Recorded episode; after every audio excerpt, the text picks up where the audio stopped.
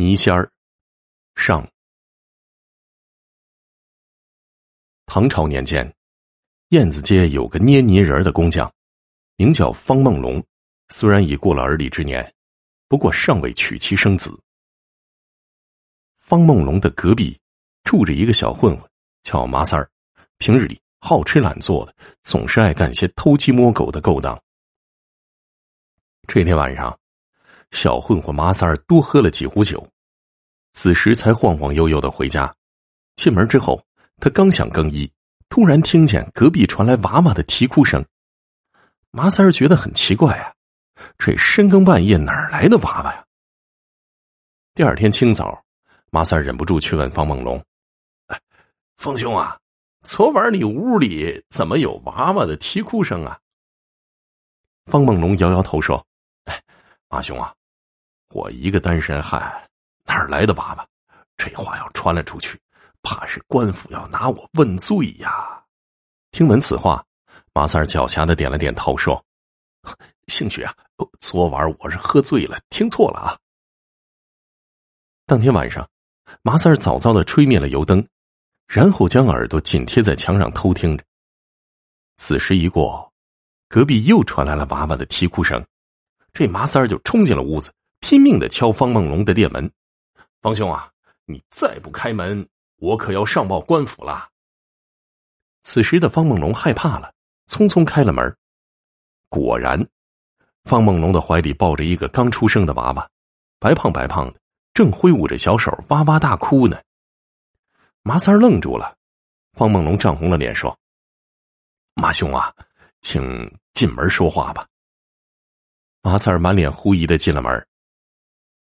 原来呢，这方梦龙是三代单传，他做梦都想有个娃娃，只是这家境贫寒，哪有媒婆肯上门说亲呢？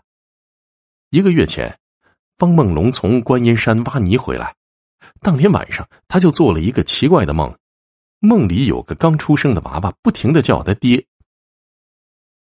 梦醒了之后，方梦龙心潮澎湃的用新挖来的泥土将梦里的娃娃捏成了形。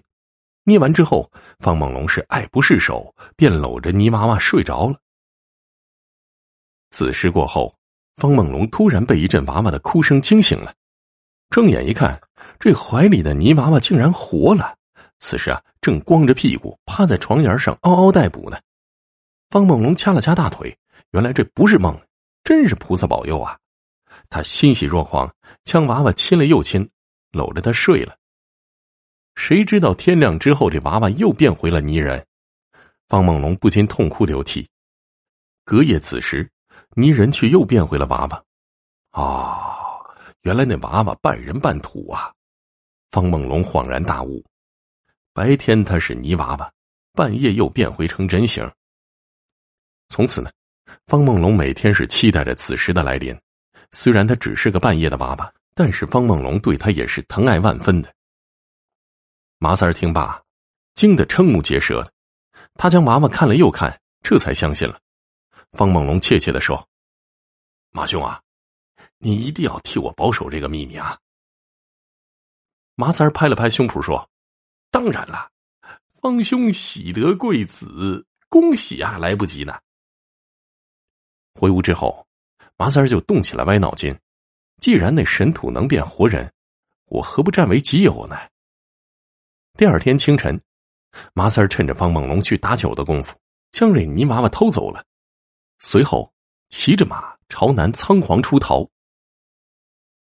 日落时分，麻三儿来到了一个车水马龙的集市，在巷子的拐角处，麻三儿找到了一个捏泥人的老汉，见那老汉手艺不错，麻三儿便掏出一锭银子，连同泥娃娃一起递给了他，说：“给我捏最漂亮的女子。”老汉点了点头，熟练的将泥娃娃揉来揉去，三炷香的功夫，一个倾城倾国的美人便出现在老汉的掌心。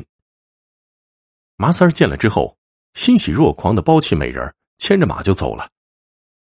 其实啊，他早就打好了如意算盘，今晚就和美人洞房花烛，等过一阵子看腻了，再让那老汉重捏一个。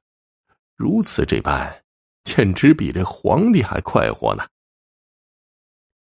马三儿在市集兜了一圈，便匆匆住进一家客栈。在客房里，马三儿摆了桌酒菜，自斟自饮。不知不觉的，两壶酒已经下肚了，马三儿便伏在岸上，沉沉睡去了。醒来的时候，已过了子时。突然，马三儿看见了床头真坐着一个绝世美人容貌打扮和倪美人是一模一样。马三儿心猿意马，借着酒劲儿就想抱美人。这时候，咚的一声。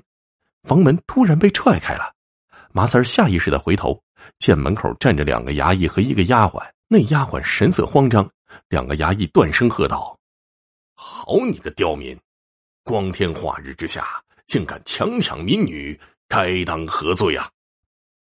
马三儿又惊又吓的，被两个衙役押回了县衙。那丫鬟惊魂未定，匆匆跑去禀告县令：“老爷。”奴婢看见一个女子长得很像小姐，那女子的手臂上也有玫瑰色的胎记，跟小姐的一模一样。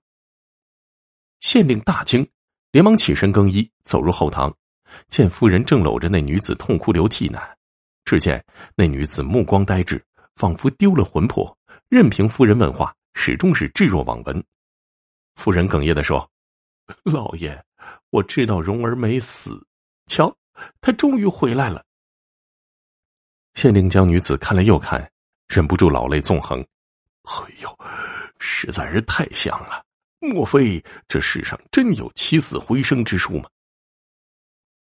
原来，这县令的千金蓉儿在十六岁的时候不幸失足掉进河里淹死了，县令和夫人为此伤心欲绝的。那一天呢，丫鬟小翠刚好在集市看见麻三儿举着泥美人沾沾自喜，小翠仔细一看。那倪美人居然就是小姐啊！于是呢，她偷偷的尾随麻三儿，见他买了红绸，又买香烛，这小翠跟踪到了客栈，便折回县衙通知两个衙役，果然将这麻三儿逮个正着。